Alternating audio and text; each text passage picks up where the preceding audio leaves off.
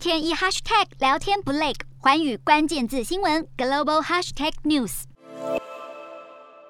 而面对俄罗斯的入侵，乌克兰除了是顽强的抵抗之外，也是号召了全球志愿军加入。乌克兰驻新加坡大使馆最近就接获了不少电话，表示说有许多的新加坡人他们是有意要加入乌克兰的志愿军的行列。不过，新加坡的内政部也发表了声明，提醒这项举动是属于犯法的行为。新加坡内政部就表示了，教唆参战或是到国外参战都是属于犯法的行为。民众如果真的想要帮助乌克兰的话，是可以透过合法的渠道，像是捐款给红十字会等合法的机构，或是参与目前正在发起的筹款运动，借此向乌俄战争的难民提供人道援助。